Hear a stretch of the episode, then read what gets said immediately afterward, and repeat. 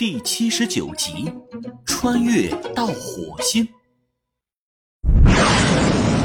迪迦坐上铁王座之后，只觉得像是坐上了火箭，嗖的一下就被传送到了另一个地方。哇！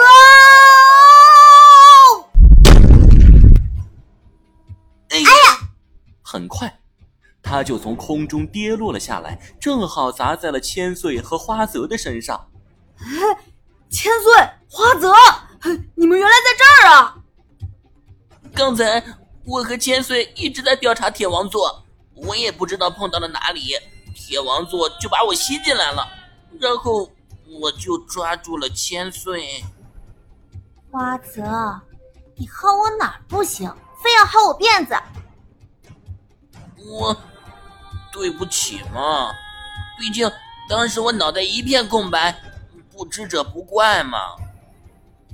哈哈哈哈哈！幸好传送的时间不长，否则千岁就被你薅秃了，成为人人尊重的千岁大和尚了。迪迦，你讨厌！迪迦，你别胡说八道！美丽的千岁小姐就是秃了。也不会成为和尚，而应该成为千岁师太。哦，对哦，还是你懂得多。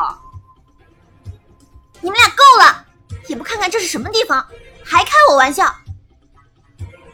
这句话提醒了迪迦，他这才意识到他们三个落在了一个石头建筑的内部，里面十分的残破。石头上仿佛还有一些非常模糊的文字，这里很像是一座神庙。更诡异的是，他和千岁、花泽的脑袋周围竟然都出现了一个透明的，像是一个透明气泡一样的东西，把他们的脑袋保护了起来。嗯，这是什么呀？这可就是高科技了，不懂了吧？我们头上的这个就是我们身上这件防护服的头盔，不过这种头盔不是物质形态，而是一种能量。只有遇到非常极端的、不适合咱们生存的环境，头盔就会自动出现。厉害吧？这一件怎么也得花个几百万人民币才能买得起。什么？不适合我们生存的环境？难道这里有问题？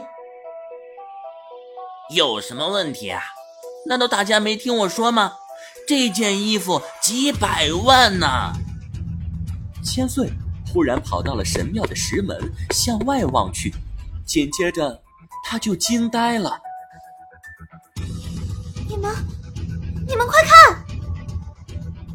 只见神庙之外，天地之间是一片昏黄的景象。巨大的黄色沙尘如同一场大雾般笼罩在空中，橘黄色的平原像气势汹涌的洪水一样蔓延至天边，绵延不绝的荒山好似巨龙般咆哮着伸向远处，满目荒凉贫瘠。啊，这是这是什么地方呀？